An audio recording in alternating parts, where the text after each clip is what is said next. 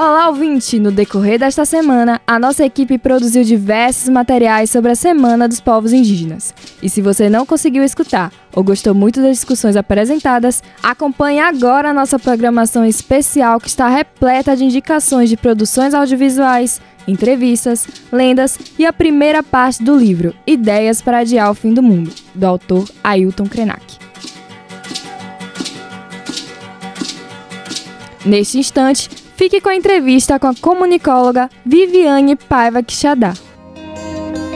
Hoje falamos com Viviane Quixadá, formada em Comunicação Social, Rádio e TV pela UESC. Seu TCC foi sobre representações indígenas ao longo da história, analisando a diferença das representações feitas por indígenas e por não indígenas, além de analisar a comunicação indígena nos tempos atuais, como nas redes sociais, e como isso tem agregado para a representatividade e a luta dos povos originários. Hoje, ela continua na linha de pesquisa sobre comunicação indígena. A comunicação tem sido uma aliada para conscientizar as pessoas sobre a vivência indígena? Poderia dar exemplos de como isso já aconteceu? Sim, a comunicação tem sido uma aliada, né? Festas, rituais, plantio e colheita, produções artísticas, reflorestamento, cuidado com a mãe terra, são registrados e apresentados tanto em perfis no Instagram quanto no Facebook, em sites, de pessoas, associações e organizações que representam os povos indígenas do Brasil. Temos a Rádio Andê como exemplo disso, né, que ela marca que estamos em diferentes pontos do Brasil e apresenta notícias e muitas informações sobre nós. A Rádio Andê, ela foi até divulgada na mídia tradicional, ela é ouvida aqui no Brasil e fora também, em outros países da Europa. Temos também um exemplo aí, o que faz do trabalho, né, do fotógrafo Edgar Chacriabá, com vídeos e fotos produzidos na comunidade em eventos que marcam que estamos vivos e a nossa cultura também está viva. Aqui em Ilhéus temos os índios online, Rede das Mulheres, a juventude tupinambá também que se mobiliza para sempre ter esse registro das suas atividades, de reuniões, do seu modo de vida, né? Então, as mídias têm sido uma aliada na luta, nessa apresentação de notícias, de nossa cultura, de registrar também a nossa memória, a nossa língua. Como as mídias digitais têm influenciado na luta indígena? Já foram cruciais para alguma conquista? As mídias digitais, ela tem sido uma aliada, é uma das ferramentas, né, que nós utilizamos na organização e divulgação de manifestações e de reunião, de denúncias e notícias, como já foi dito. Temos um exemplo de como ela foi marcante em 2013 com o povo Guarani Kaiowá, em denúncias de situação do genocídio que estava assim, vivendo por conta do território, não lhe permitiam ficar. Mais recente nós temos aí é, o povo Yanomami, né? É muito triste é, a situação em que se encontra, né? Tem melhorado, mas as questões de saúde, de doenças, de desnutrição, tudo consequência da exploração de minérios, de madeira, de toda exploração das nossas riquezas naturais no entorno da, do território e até mesmo já avançou para o nosso território, trazendo assim graves consequências para a saúde, inclusive violência, além das doenças e homicídio também são expostos a isso e embora tenha declarado isso ao governo, nada foi feito e agora vem todo esse boom e também circulou nas redes, nas mídias digitais, esse pedido. Então é importante que esse registro circulou, essa prova de que foi feita essa denúncia, foi feito esse pedido de socorro. E aqui na região nós lembramos dos crimes contra a vida, território e patrimônio do povo pataxó, onde as mídias tradicionais ela apresentam informações superficiais e sempre nós sabemos né, que a cada empresa leva interesse o, o, dos investidores a sério, né? E às vezes não é de interesse deles passar essas informações que pode ir contra o que eles defendem, né? Então é importante essas mídias, porque a gente pode ali veicular vídeos como foi feito, né, das mães com suas crianças em fuga ali, tentando sair de locais onde estava sendo disparado é, tiros, né, arma de fogo aí usada contra eles e houve sim mortes, inclusive até policiais envolvidos. E esses vídeos, essas mídias sociais nos ajudam a tanto a divulgar como até apoiadores para ajudar a gente a pressionar é, que sejam tomadas medidas, né? E o Ministério Público tomou medidas, a polícia investigou e tem também feito esse papel aí de ver as mídias como uma aliada, né? Para você, qual a importância de influenciadores indígenas que têm atuado nas redes sociais? Os influenciadores indígenas né, são representatividade, potência, resistência, inspiração de que podemos utilizar as ferramentas para alcançar outras etnias, para ter esse contato com a sociedade não indígena também, para veicular as nossas produções. Acredito que esses influenciadores, eles são nossas vozes, né? É uma voz que leva junto toda a sua etnia, sua história, luta. É alguém que faz ecoar a, a nossa luta e atrai apoiadores, né? Porque eles têm um alcance que às vezes uma pessoa comum ou que não utiliza dessas ferramentas, né? Os nossos anciãos assim que ainda não tem muito, não utilizam muito né, essas ferramentas ou nem conhecem, tem então é, é uma forma de alcançar mais pessoas fora. Então esses influenciadores eles mostram que Existimos para além dos livros didáticos e não temos que viver e estar dentro desses estereótipos criados aí no passado que são aí reproduzidos e que utilizar a internet ela não nos destitui de quem somos, só acrescentamos algo de uma outra cultura para falar, ser ouvido, ecoar nossas vozes e aprendemos sim todo lugar que a gente estiver. A gente vai aprender todas as linguagens necessárias para que possamos assim proteger os nossos direitos, lutar para ele, pela efetivação desses, como já foi feita campanhas, né, é, sangue indígena, nenhuma gota mais, como nós vemos os nossos ativistas aí, os nossos comunicadores indígenas indo para diversos eventos importantes que visam falar sobre a proteção do meio ambiente. Eu acho que eles alcançam, como eu já disse, pessoas e lugares que antes nós não conseguíamos alcançar. Então, é um espaço muito importante e uma representação muito importante para nós. Com produção de Felipe Faria, locução de Guilherme de Passos, edição de Luiz Reis e Fabrício Gomes, para a Rádio.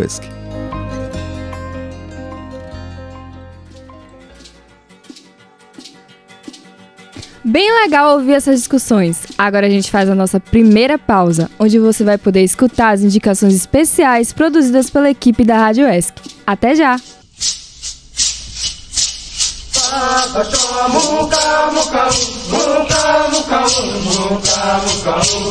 Ei, você sabia que estamos na Semana dos Povos Indígenas? Nessa semana, a rádio preparou uma programação especial para falar sobre os nossos povos originários. Você vai conhecer mais sobre suas lendas, lutas, literatura, além de conhecer lideranças indígenas locais. Não perca a nossa programação. Acompanhe pela web, Instagram ou pela caixa de som que fica no céu.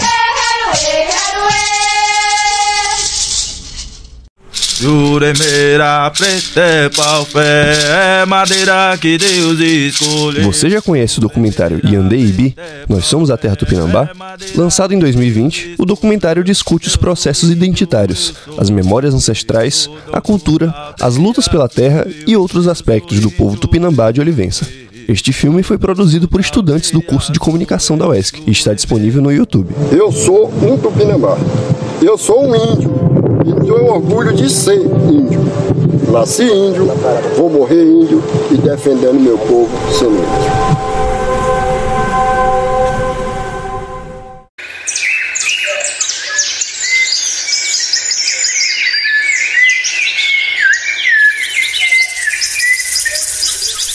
Você já conhece o livro Pássaro Encantado? Este livro de ficção é escrito pela professora e ativista Eliane Potiguara a autora cria uma narrativa envolvente e mágica para falar sobre como os avós são considerados figuras importantes para os povos indígenas. E a obra conta com ilustrações de Aline Abreu.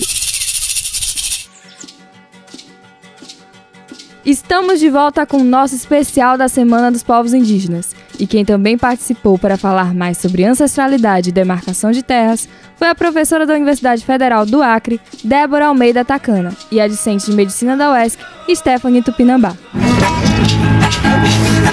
Para darmos continuidade à programação da Rádio ESC sobre a Semana de Luta dos Povos Indígenas, vamos entrevistar agora Débora Tacana e Stephanie Tupinambá. Para quem não sabe, a Débora ela é graduada em Artes Visuais na Univasf e também ela é docente na Universidade Federal do Acre. Nascida na região norte, no estado de Rondônia, na fronteira entre o Brasil e a Bolívia, Débora comenta sobre as questões que perpassam por ela devido à sua vivência entre dois territórios com múltiplas influências culturais história do Brasil, desde a invasão até os dias atuais, nós, Verados Cidadãos de Direito. A América Latina inteira estava passando por um processo de tomadas territoriais e acontecia aqui, nessa região da Amazônia Ocidental, um termo conhecido como correria, onde há um processo de invasão de territórios indígenas por não indígenas. Então entrava, se atirava nas pessoas, elas saíam correndo para dentro da floresta. Minhas duas famílias, elas se dispersam, uma dispersão compulsória, uma dispersão que fala sobre violação de direitos humanos, fala sobre questão agrária, expulsão de território e se encontra em Porto Velho.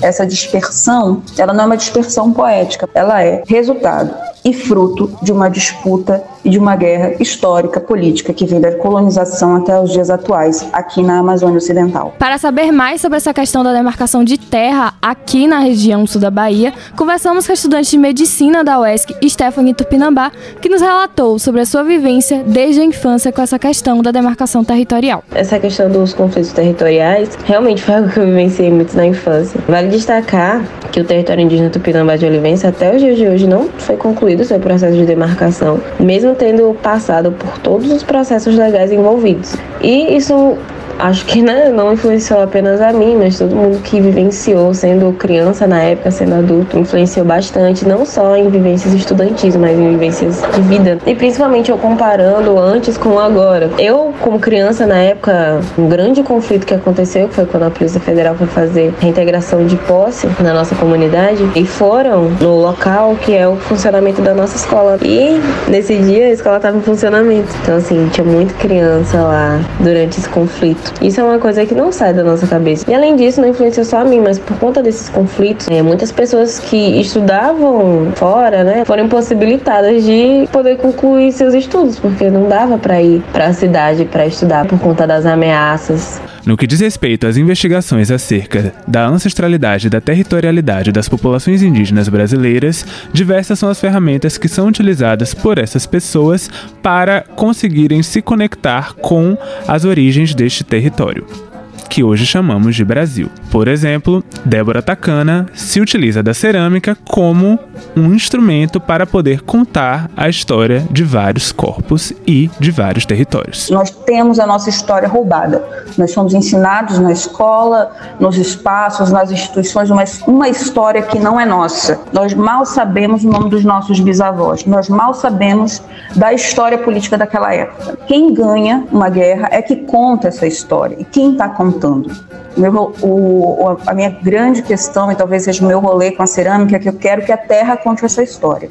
Eu vou nesses territórios, coleto esse barro, investigo a partir dessa matéria como ela investiga a ausência de corpos, porque são aqueles corpos que morrem, porque são aqueles corpos, por exemplo, que estão ausentes em espaços de tomada de decisão, não estão nos livros escolares, não aparecem na televisão, mas para dizer também que memória fica, porque muito embora a gente escreva, a gente digite a memória e a história contada pela epistemologia do, do branco, ela é totalmente diferente da história e memória contada e concebida pela maioria dos povos, né? A diversidade do povo indígena é muito bonita. É uma diversidade linda que a gente faz muita questão de destacar. Tanto por isso que a gente tenta a todo momento mudar o termo, né? Que índio tem um tom mais generalizado. É um termo que não se refere à nossa diversidade. O termo indígena, a gente já sente um tom diferente. Você sente que é algo diferente felizmente isso tem mudado. Tem se dado mais espaços aos povos para falar de si para outras pessoas. Influenciadores indígenas têm ajudado nessa questão também. Essa questão da demarcação de terras é fundamental para a preservação da cultura. Vale lembrar que na nossa região aconteceu o massacre do rio Cururupi, em 1559, a Batalha dos Nadadores, que a mando do governador-geral Mendes Sá deixou diversos corpos estirados na praia. Mas esses massacres permanecem atualmente. Eu vejo que a retomada de território é uma grande questão no Nordeste, em relação ao Norte, que tem minimamente, não que demarcado, mas ocupado esse lugar. Pelo processo de ocupação, de diaspórico, o Nordeste as pessoas foram expulsas dos seus territórios. Mas os lugares sagrados estão lá. Nos espaços que eu andei, eu pude perceber essa questão. Outra questão sobre identidade que eu vejo muito forte é, é um contraste é como é parecido, mas é, é, diferente. Assim. Vocês devem até perguntar, por que é mais tranquilo dizer em alguns aspectos é, que se é negro e não indígena? Porque ser indígena significa ter direito ao território, está na Constituição. É totalmente diferente, né? Se você se declara, autodeclara negro, você não necessariamente tem direito ao território. Então, a identidade no Nordeste em relação à Amazônia, ela tem essas discrepâncias, porque ainda se opera uma lógica de estereótipo do que é ser indígena para desconfigurar, para desmobilizar uma pauta e uma luta ancestral. Lembrando que a universidade pública tem diversos ambientes, diversos espaços, ela é diversa, mas mesmo dentro desse espaço há bastante preconceito, há bastante estereótipo, dentre outras coisas, né, Igor? Exatamente. E por isso é muito interessante a gente compreender como se dá esse contraste entre pessoas indígenas existindo, resistindo e povoando um território que não foi concebido para que estas pessoas pudessem expor suas concepções, trazer suas formas de produção de conhecimento, suas formas de produção de ciência e tecnologia. E sobre isso, Débora Stephanie tem muito a dizer. Muito embora a universidade ela não seja o nosso espaço oficial, a gente sabe como surge a universidade, o papel da universidade, o projeto da universidade, o projeto dessa sociedade. Ela é um espaço, é um território para mim. Eu a encaro como um espaço de construção de disputa de ficção, de narrativas, né? Porque nós, povos indígenas, sempre produzimos ciência e tecnologia, sempre produzimos conhecimento. A gente já tinha nossas próprias universidades, ela não tinha esse nome, ela não tinha essa estrutura, ela não tinha esse espaço adoecedor, mas a gente sempre teve isso. Eu sinto a necessidade a todo momento estar tá me reafirmando, porque assim, a universidade ela é um espaço maravilhoso, porém tem dois lados. Tem realmente um lado muito bom, que você tem muitos espaços para ser ouvida, além de, né, de proporcionar uma conquista enorme, né? Porque a educação é uma ferramenta de luta.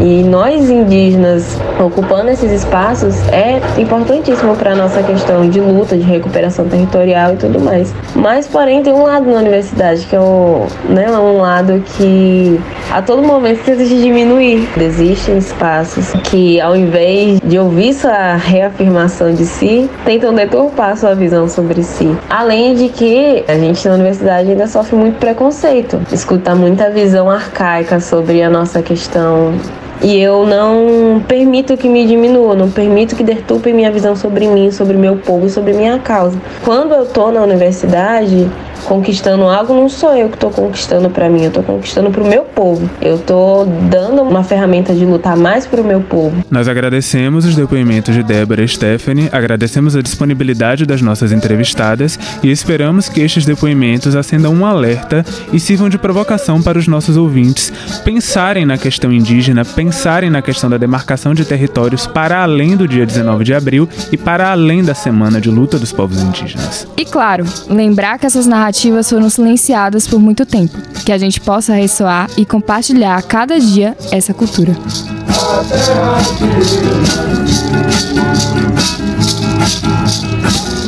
Com locução e produção de Ana Cecília e Igor Fonseca. E edição de Luiz Reis e Fabrício Gomes.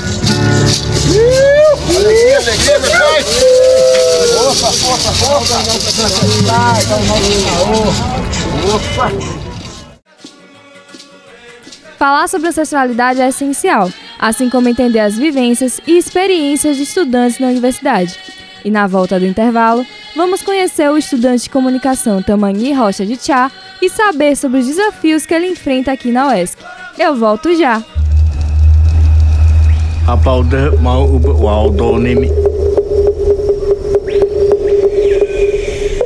Uri ashino prokekuma Você já viu o filme A Última Floresta? Esta obra, que mistura documentário e ficção, retrata o cotidiano da tribo indígena Yanomami e a luta de seus integrantes para preservá-la. O filme, que tem roteiro de Davi Copenaua e Luiz Bolognese, está disponível na Netflix. O meu povo não aceita mineração aqui.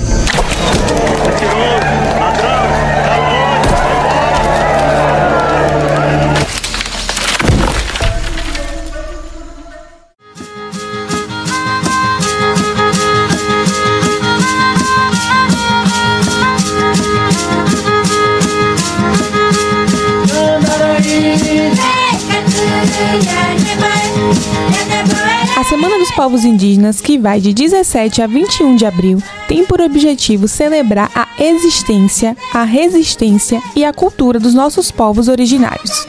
A Semana dos Povos Indígenas substituiu o chamado Dia do Índio, a partir da Lei 14.402, promulgada em 8 de julho de 2022 com o objetivo de evitar estereótipos e reforçar a diversidade e cultura dos povos indígenas. Aqui no sul da Bahia, contamos com essa pluralidade étnica, com a presença dos pataxós, tupinambás, pataxó ranranran, mongoió, baenã, camacan, cariri sapuyá e guerém. É muito importante reconhecer a identidade, a resistência e reverberar suas reivindicações.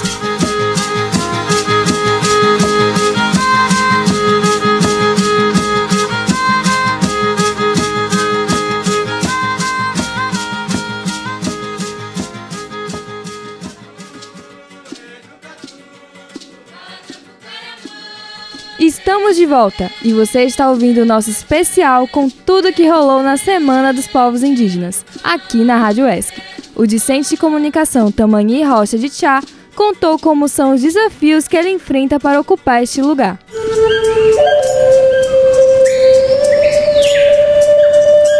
Você já se perguntou quantos colegas indígenas você tem na faculdade, trabalho ou no seu círculo de amigos?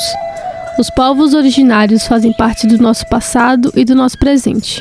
Mesmo assim, as pessoas indígenas ainda têm dificuldades para se inserir em alguns locais, por conta do preconceito, da falta de informação e de acolhimento da sociedade. Apesar disso, continuam na luta para ocupar os espaços que são seus por direito. Nós conversamos com o Tamani, que é estudante de graduação, que nos contou seus processos e desafios dentro da graduação. Olá, me chamo Tamani Rocha Titiá, tenho 24 anos, sou do curso de comunicação, sou indígena, sou do povo Pataxó Ranranhan. É, falar de processo me faz lembrar toda a minha infância, me faz lembrar toda a minha jornada dentro da comunidade e me faz lembrar também da minha ancestralidade, que perderam sua vida por mim estar ocupando esse espaço aqui. Lembro de Galdino Pataxó, lembro de Gesso Pataxó, lembro da minha tia Margarida Pataxó e lembro de outras e de outros ancestrais que perderam sua vida por mim estar aqui hoje. O meu processo para entrar na universidade foi um processo um pouco difícil. É de eu ter que deslocar da minha comunidade, ter que deslocar da minha vivência, da minha cultura,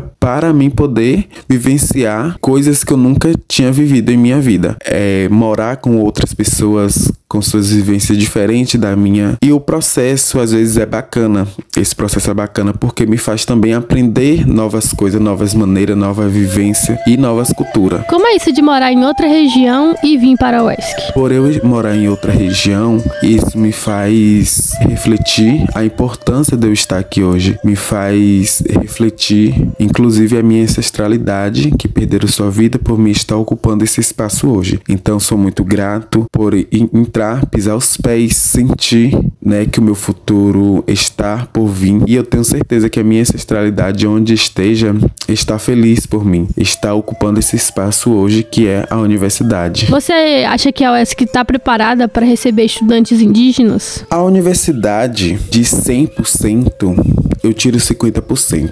Ela não está totalmente preparada para receber nossas demandas e receber nós indígenas. É, primeiro eu tiro pelas as outras universidades que eu já visitei. As universidades, elas têm que ter uma bancada. E isso a UESC deixa a desejar. Por que eu falo que precisa de uma bancada avaliativa para nós indígenas? Porque pessoas às vezes acabam ocupando espaço que não deveriam estar. Eu falo isso porque meus pais, meus avós, meus parentes, meus ancestrais já lutou, já participou de retomada, já enfrentou fazendeiro para hoje estar ocupando espaço. E tem pessoas, algumas pessoas que acabam entrando sem saber como se quer a luta de nós, povos indígenas. Não sabe o sofrimento que passou, não sabe a ancestralidade que morreu e não sabe até mesmo sua história. E isso a UESC acaba deixando a desejar um pouco. Conta pra gente como é que tá sendo a sua experiência aqui na UESC. É uma experiência muito boa, muito rica. Quando eu falo rica é porque eu estou aprendendo coisas, estou aprendendo vivências diferentes. Eu imaginei estar aqui na universidade e eu imaginei totalmente uma estrutura, né, uma vivência diferente. E eu,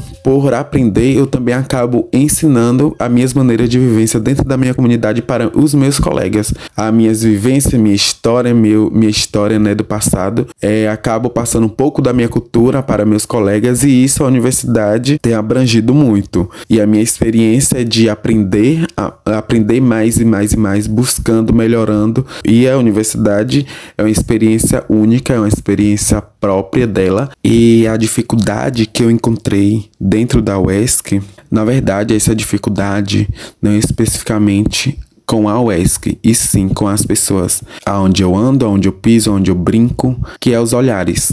É, as pessoas às vezes acabam notando que sim, sou diferente, mas não precisam ter um olhar torto, ter um olhar nítido diretamente para a minha pessoa. Então eu acho que a dificuldade está nas pessoas, não dentro da universidade. Para Tamani, é importante ressaltar sua ancestralidade. Nomes como Margarida Pataxó, que foi sua tia, uma das fundadoras da escola indígena do Caramuru, seu primo Gesso Pataxó, que sempre lutou por melhorias na educação e em outros âmbitos, e Galdino Pataxó, que acabou perdendo sua vida lutando pelo seu povo, além de outros nomes que o fazem pensar e se sentir inspirado são grandes referências que devem ser para sempre rememorados. Essa foi uma reportagem de Nívia Maria, com edição de Luiz Reis e Fabrício Gomes, para a Rádio ESC.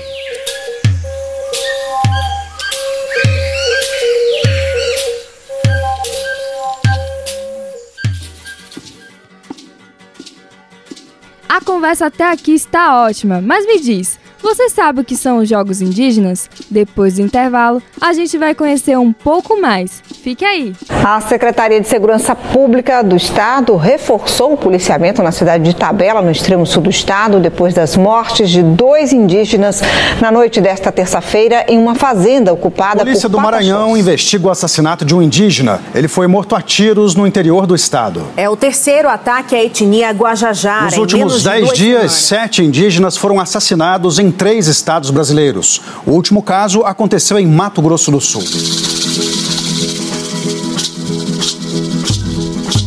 Notícias como essas são recorrentes no cenário brasileiro, e a partir da vontade de expor esse tipo de situação, as diretoras Fernanda Ligabo e Daniela Lacon produziram o documentário Retorno da Terra Tupinambá. O filme retrata a retomada das terras tupinambás na região sul da Bahia em 2010. Essas terras haviam sido tomadas por fazendeiros no auge da produção do cacau. Essa produção está disponível no YouTube, então não perca!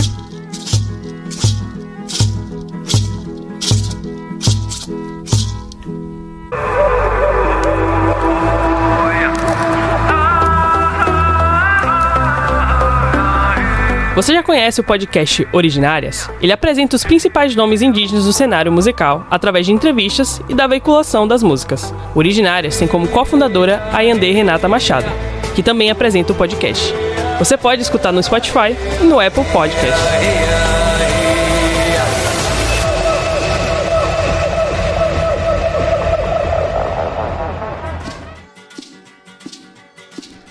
Voltamos com o especial da Semana dos Povos Indígenas. E agora a gente vai acompanhar a entrevista com o discente de Educação Física da UESC, Kaique Uecanã.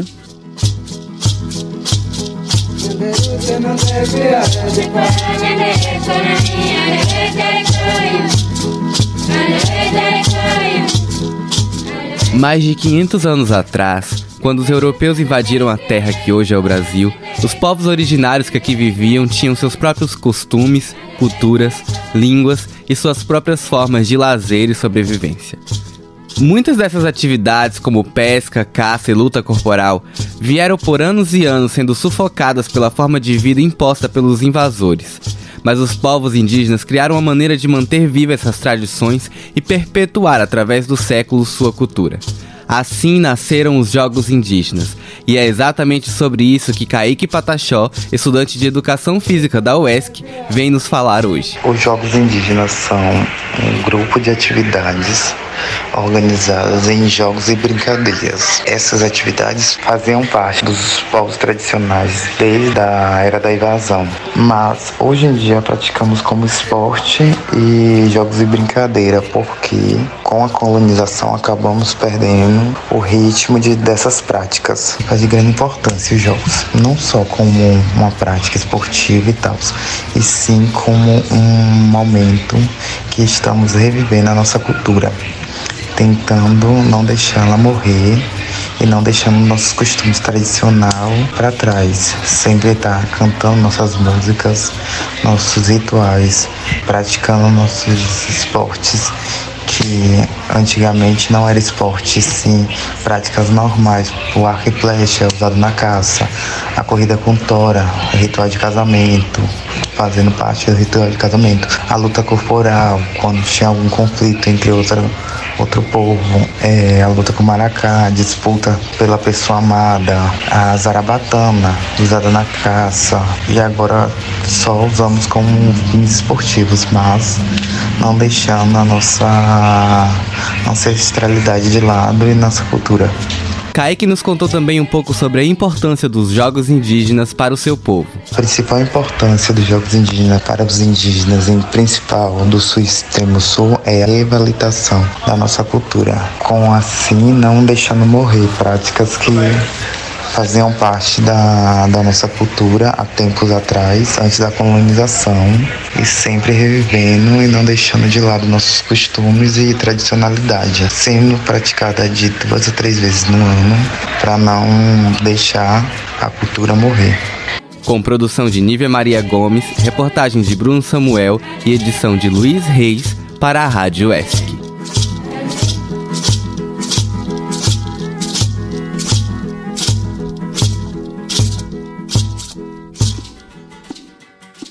Gostou da entrevista? Fique aí, que já já tem mais.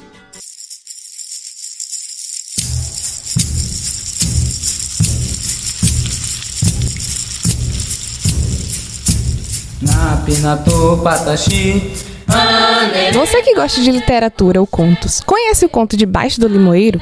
Escrito por diversos autores indígenas, esse conto é organizado por Anika Aru, da nação Tarairu, e ilustrado por Diego Robert. O livro conta sobre as cidades que foram construídas em cima de aldeias indígenas, como é o caso da cidade pernambucana do Limoeiro.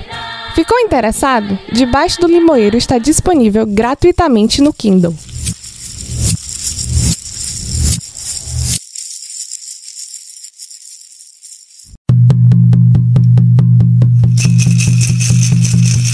Ei, se liga nessa dica de filme. Em A Febre, um operário de cargas de Manaus é acometido por uma febre misteriosa enquanto sua filha está se preparando para estudar medicina. Paralelo a isso, diversos ataques a animais ganham destaque nos noticiários locais. Quer descobrir o que acontece nesse filme? Ele está disponível para alugar no YouTube, na Netflix e na Globoplay.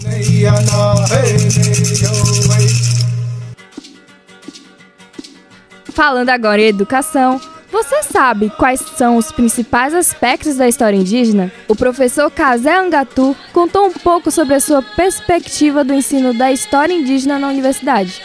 Olivença, Xemba, Opaba, Tupinambá, Xembaenamã, Imaracá, Irumumbi, Imbaé, Apoanã, Iolelei, Olila, Rai. Olivença é minha terra, Tupinambá é minha nação. Maracá é o instrumento de luta e devoção. E olelei, rai, ra, olila, rai. Vocês acabaram de ouvir o professor Kazé Agantu, tupinambá, indígena, historiador e doutor pela Faculdade de Arquitetura e Urbanismo da Universidade de São Paulo. E docente aqui da UESC. Além de outras atribuições, ele ministra a disciplina de História Indígena no curso de Licenciatura de História da UESC. Catuara, Catucaruene e Catupituna. Emimotara, Opa, Catuana, Pupe, Opacatu. Eu falei na língua tupi, dos tupinambás. Catuara é bom dia, Catucaruene boa tarde e Catupituna é boa noite. E desejo que tudo bem com todas, todos e todes. A gente agradece, Coecaturete, quer dizer gratidão em tupi dos tupinambás, a Rádio Oesc pela essa possibilidade de ponderações e de pensamento nesse mês que é de muita importância para nós, povos originários. Nós chamamos de Abril Indígena, que é marcado por, pelo dia 19 de abril, o antigo denominado Dia do Índio, nós denominamos Dia dos Povos Indígenas, dos povos originários, que seriam todos os dias. E também uma data-chave que é o dia 22 de abril, quando iniciou-se as invasões europeias. Professor, conta pra gente a importância de ter uma disciplina sobre história indígena em um curso de graduação. São várias possibilidades de pensar, eu vou citar algumas delas. Primeiro, assim, é muito comum as pessoas me perguntarem, me questionarem Professor Casé, você é indígena, mas é difícil perceber a presença indígena na minha formação como pessoa ou na formação do povo brasileiro. É comum as pessoas falarem, é, encontra a, a presença dos povos africanos, dos povos advindos da África, né? no samba, no carnaval, na feijoada e, tu, e tudo mais. E fica só nisso. Costumo dizer que isso é muito pouco. A presença e a importância do povo afro-brasileiro é fundamental em vários outros sentidos, é estruturalmente fundamental. Mas quando se fala de povos originários, há um silêncio, há um silêncio, há um vazio, há um esquecimento, há um, uma invisibilidade, um silenciar. É muito comum também, eu pergunto, diga um nome de uma liderança indígena histórica. Pouca gente sabe de Piquirobi, de Cunhambebe, de Amberê, de Tibira. Tibira é um tupinambá que no século XVII é morto talvez seja a primeira morte de alguém, por não ter a, a definição de gênero clara, né? Tibírio não se sabe se é homem, se é mulher, se é mulher ou se é homem, não para nós, e sim na visão, nas categorizações da coroa portuguesa e da ordem jesuítica, e ele é condenado à morte. Pouca gente sabe essa história, pouca gente sabe de Caboclo Marcelino, de índio Caboclo Marcelino, que é nome até do CA de História. É aí, povo de História, vamos fazer um dia um seminário ou uma, uma uma exposição sobre a figura de Caboclo Marcelino. Pouca gente sabe de Zambelê Pataxó e de outras pessoas, Angelo Cretan, Galdino Pataxó, que foi queimado vivo em Brasília. Então há uma dificuldade das pessoas enxergarem a nossa presença e na nossa leitura essa dificuldade é proposital para que as pessoas não tenham é, empatia, simpatia por nós, porque os povos originários lutam pelo legítimo direito a ter as suas terras demarcadas. Existe um genocídio e um etnocídio de 523 anos nesse país, visando o ecocídio. O genocídio é a morte física, a genética, e o etnocídio é a tentativa de apagar nossa presença na memória, na vida de cada pessoa. Quem aqui que está me ouvindo um, ouviu uma história de uma bisavó, de uma avó, pegar lá sua dente de cachorro, é, que era brava, que tinha dormir com a perna amarrada na cama. Quem não ouviu falar dessa bisavó? Mas pouco se sabe em relação a ela. É, muitos de vocês que estão me ouvindo, eu tenho quase certeza que tem uma origem indígena, porque se trata do sul da Bahia, se trata da Bahia, um dos maiores estados indígenas desse país. Mas isso é apagado. Nós vivemos um genocídio e um etnocídio, que é isso que eu acabei de falar, no sentido de especular, de pegar nossas terras e cometer o ecocídio, que é desmatar as matas, é pegar as areias, o ouro, as árvores. Então, as pessoas não deveriam saber nada sobre os povos originários para não ter empatia, para não incentivarem a nossa luta por nossos direitos. Mas nós estamos presentes nós estamos presentes. A nossa região aqui de Ilhéus, Itabuna, Camacã, Una, Canavieiras, Borarema, São José da Vitória, existe o povo tupinambá. São mais de 8 mil indígenas tupinambás e muitos desconhecem essa presença. um povo que luta pela demarcação justa de seu território, é que tem sofrido muitas perseguições e preconceitos, e, um, e parte desses preconceitos é gerado por esse desconhecimento. Por isso que ter no curso de graduação a formação sobre história e cultura indígena é fundamental para que os alunos da, da nossa universidade e todas as universidades saiam formados cientes da nossa presença. Segundo o professor, só na Bahia são 25 povos indígenas e pouca gente conhece. Além disso, existe a Lei 11.645 de 2008 que tornou obrigatório o ensino de História e Cultura Indígena e Afro-Brasileira nas escolas do ensino médio fundamental, mas não nas universidades. Então, é a nossa própria UESC mesmo, quais os cursos de graduação que tem como disciplina História Indígena? Que eu saiba, o único curso de graduação que tem a disciplina História Indígena como obrigatório é o curso de História. Eu, como professor indígena, leciono, é, administro essa disciplina, esse conteúdo, esse componente curricular na história, em letras, mas é optativo. Em pedagogia, mas é optativo. Em geografia, nós somos chamados o semestre passado, mas também como matéria optativa. Por que, que os cursos de licenciatura, no mínimo, e não é só na formação de professores, na comunicação, nas outras áreas do direito, né? se fala de direito ecológico, direito ambiental, de direito dos povos originários. Não é uma disciplina obrigatória. Então fica esse meu questionamento.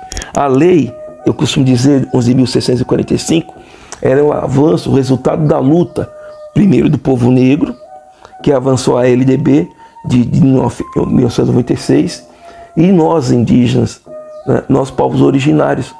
É resultado de uma luta. Tem alguns textos escritos, né?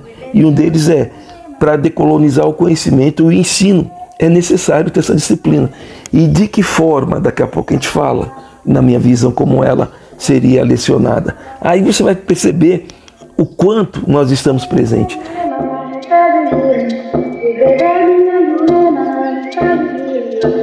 Eu participei de duas bancas de doutorado há uns três anos atrás, quatro anos atrás, em São Paulo, uma na PUC, não vou falar o nome das pessoas, né? e uma na Universidade Federal é, de São Paulo, localizada no bairro de Pimentas, em Guarulhos.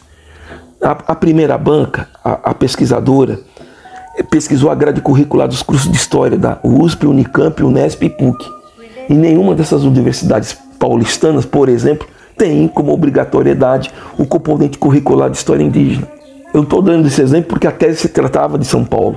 Mas se nós fizermos um levantamento na nossa Bahia, no Nordeste, no Brasil como um todo, nós vamos ter esse quadro muito provavelmente. Outra banca que eu participei, na Unifesp, a pessoa pesquisava os, os programas da Secretaria de Educação dos estados brasileiros. Ela constatou que só cinco cita a história e cultura indígena, mas de que forma? De passagem, se aprofundar o conteúdo. Conforme eu disse, nós somos mais de 305 povos, isso pelo censo de 2010 provavelmente no novo censo vai mais do que dobrar a população indígena e número de povos. Só na Bahia, como eu disse, são 25 povos que ocupam 34 municípios de nosso estado. É, são 34 municípios do estado da Bahia que possuem povos indígenas, que ao todo são, são 25. Vou citá-los: Aticum, Tuxá, Pancaru, Quiriri, Caimbé, Paiaiá, Trucá, Tumbalalá, Tuxi, Cambiuá, Pancararé, Cantarurá, Chucuru, Cariri, Catuí, Pancá, Gueiá, Cariri, Chocó, Pataxó, Ranran, Imboré, Camarcã, Tupinambá, Pataxó, Chacriabá, Funiú, Putiguara, Catrimbó. São 25 povos ocupando os estados. A Bahia é repleta de presença indígena e também entre os próprios alunos, insisto, na nossa língua. A língua que se chama de língua portuguesa é repleta da presença indígena. É essa percepção que um, um, um componente curricular chamado história indígena deve causar no aluno. Toró, Iracema, Iara. Isso para falar alguns nomes. É, Catuaba, Pipoca, Carpi, Urubu e nomes de cidade. Em nome de cidade, então, meu amigo, só na nossa região você tem o que? Itabuna, que é pedra preta, Una. Vamos ampliar. aqui na, nessa grande Bahia aqui nossa. Cairu, Camamu, Igrapiúna, Ituberá, Maraú, Piraí, Taperoá, Arataca, é, e Boerarema, Camacã, Quaraci, Itacaré, Ipiaú, Ibiri, Ibiritaí, Ibirapitanga, Ibicaraí, Gongugi, Gandu, Itajuípe, Itaju, Itapé, Itapebi, Itapitanga. Então veja que é repleto, né? Repleto. O, o Baitaba, o Baitã. A nossa presença é, ela é assim, ela está quase estampada. Parece que ela não é vista, não.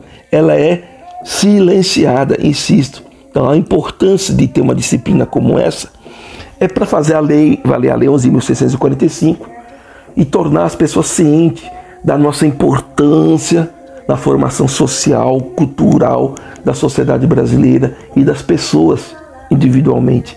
E acima de tudo, de que nós somos, um, somos povos que sofremos há 523 anos genocídios e etnocídios constantes. Né? Nós não temos rancor, mas temos memória. E temos um direito que precede o Estado brasileiro ou qualquer propriedade privada à terra. Eu me considero um educador paulo freiriano indígena. Sou indigenamente paulo freiriano, até porque o método paulo freiriano tem muito a ver com a forma como nós indígenas educamos as nossas nossos curumins, meninos, e nossas cunhatãs, que são as meninas. Casé comenta também que a valorização com os mais velhos é de fundamental importância para culturas indígenas, pois eles carregam em si os saberes ancestrais. Através dessa disciplina, ele aborda a importância da conexão com a ancestralidade a partir de entrevistas que os estudantes fazem com seus parentes mais antigos. E aí eles vão perceber não só a presença indígena, mas também a presença negra, afro-brasileira, a presença preta, as almas, os corpos pretos e indígenas que estão na sua própria composição de corpo e de alma e espiritual. Muitos do que se come, a farinha de mandioca, a festa junina, por exemplo, é assim que eu leciono essa disciplina. Ouvindo os mais velhos, as pessoas chegariam, me encontrariam essa, sua, essa, nossa, essa nossa presença nela mesma e nos seus mais antigos. Mesmo tendo essa disciplina na graduação, ainda assim faltam matérias como essa no ensino fundamental e médio, para que desde novos possamos ter contatos com os nossos povos e assim desmistificar ideias que às vezes são passadas para as crianças e jovens. A universidade tem um, fator, um papel fundamental.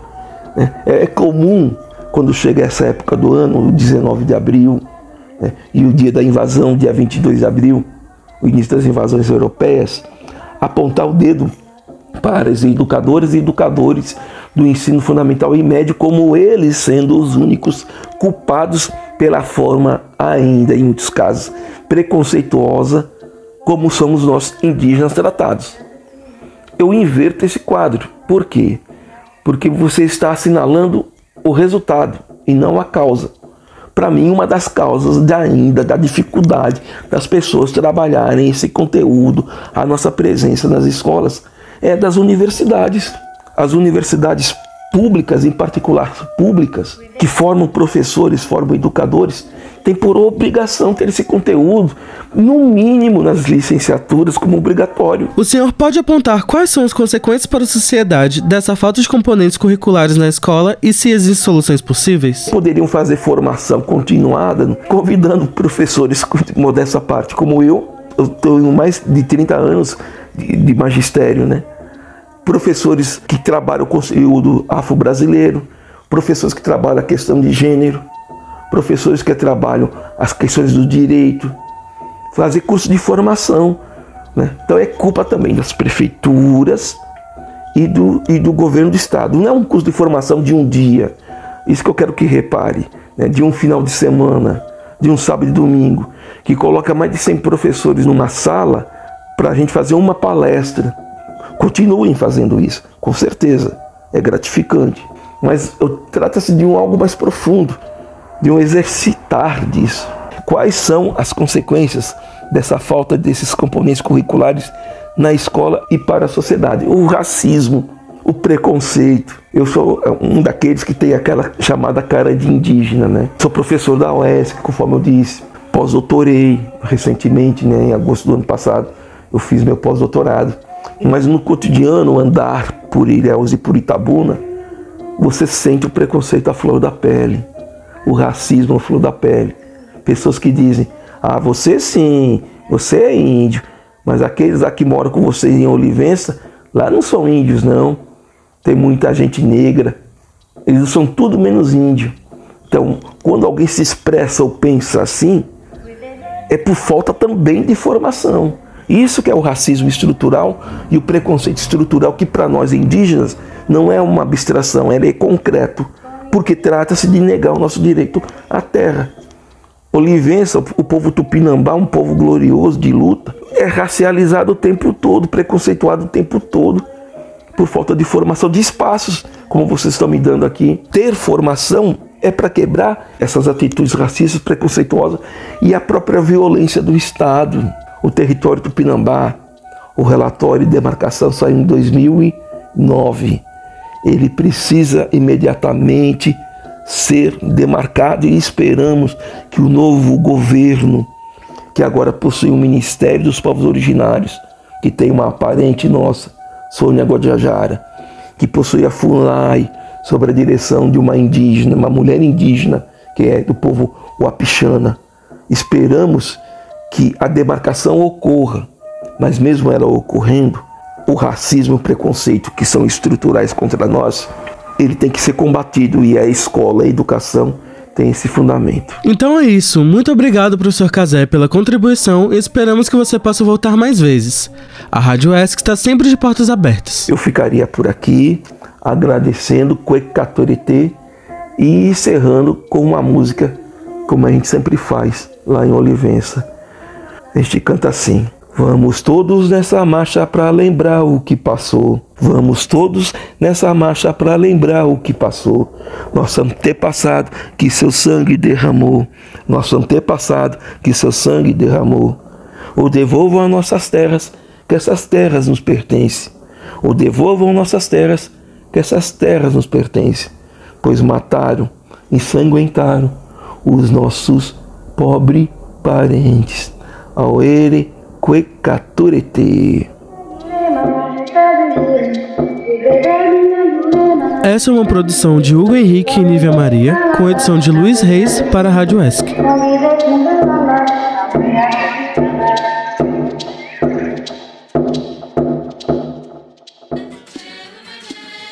E foi isso, pessoal! Lembrando que essas discussões não devem acontecer apenas nessa semana, mas é um diálogo que deve ser construído sempre por todos para que essas narrativas que historicamente foram silenciadas possam ocupar o lugar que sempre as pertenceu por direito. E para finalizar essa programação especial que vocês acabaram de escutar, fiquem agora com a primeira parte do audiolivro Ideias para Adiar o Fim do Mundo, do autor Ailton Krenak. Nesse livro, e em As Veias Abertas da América Latina, ele mostra como os povos do Caribe, da América Central, da Guatemala, dos Andes e do resto da América do Sul tinham convicção do equívoco que era a civilização. Eles não se renderam porque o programa proposto era um erro. A gente não quer essa roubada. E os caras? Não, toma essa roubada. Toma a Bíblia, toma a cruz, toma o colégio, toma a universidade, toma a estrada, toma a ferrovia, toma a mineradora, toma a porrada. Só que os povos responderam: O que é isso? Que programa esquisito? Não tem outro, não? Porque nos causa desconforto a sensação de estar caindo. A gente não fez outra coisa nos últimos tempos senão despencar. Cair, cair, cair.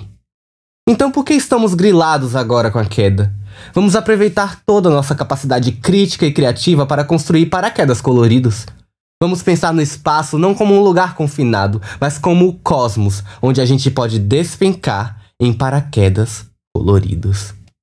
Há centenas de narrativas de povos que estão vivos, contam histórias, cantam, viajam, conversam e nos ensinam mais do que aprendemos nessa humanidade. Nós não somos as únicas pessoas interessantes no mundo. Somos parte do todo. Isso talvez tire um pouco da vaidade dessa humanidade que nós pensamos ser, além de diminuir a falta de reverência que temos o tempo todo com as outras companhias que fazem essa viagem cósmica com a gente. Em 2018, quando estávamos na iminência de ser assaltados por uma situação nova no Brasil, me perguntaram: como os índios vão fazer diante disso tudo? Eu falei: tem 500 anos que os índios estão resistindo. Eu estou preocupada com os brancos. Como que vão fazer para escapar dessa? A gente resistiu expandindo a nossa subjetividade, não aceitando essa ideia de que nós somos todos iguais. Ainda existem aproximadamente 250 etnias que querem ser diferentes umas das outras no Brasil, que falam mais de 150 línguas e dialetos. Nosso amigo Eduardo Viveiros de Castro gosta de provocar as pessoas com um perspectivismo amazônico, chamando a atenção exatamente para isto. Os humanos não são os únicos seres interessantes e que têm uma perspectiva sobre a existência. Muitos outros também têm. Cantar, dançar e viver a experiência mágica de suspender o céu é comum em muitas tradições. Suspender o céu é ampliar o nosso horizonte. Não um horizonte prospectivo, mas um existencial é enriquecer as nossas subjetividades, que é a matéria que este tempo que nós vivemos quer consumir. Se existe uma ânsia por consumir a natureza, existe também uma por consumir subjetividades, as nossas subjetividades. Então vamos vivê-las com a liberdade que fomos capazes de inventar, não botar ela no mercado. Já que a natureza está sendo assaltada de uma maneira tão indefensável, vamos, pelo menos, ser capazes de manter as nossas subjetividades, nossas visões, nossas poéticas sobre a existência. Definitivamente não somos iguais. E é maravilhoso saber que cada um de nós que está aqui é diferente do outro, como constelações. O fato de podermos compartilhar esse espaço, de estarmos juntos viajando, não significa que somos iguais. Significa exatamente que somos capazes de atrair uns aos outros pelas nossas diferenças, que deveriam guiar o nosso roteiro de vida. Ter diversidade. Não isso de uma humanidade com o mesmo protocolo. Porque isso até agora foi só uma maneira de homogeneizar e tirar nossa alegria de estar vivos.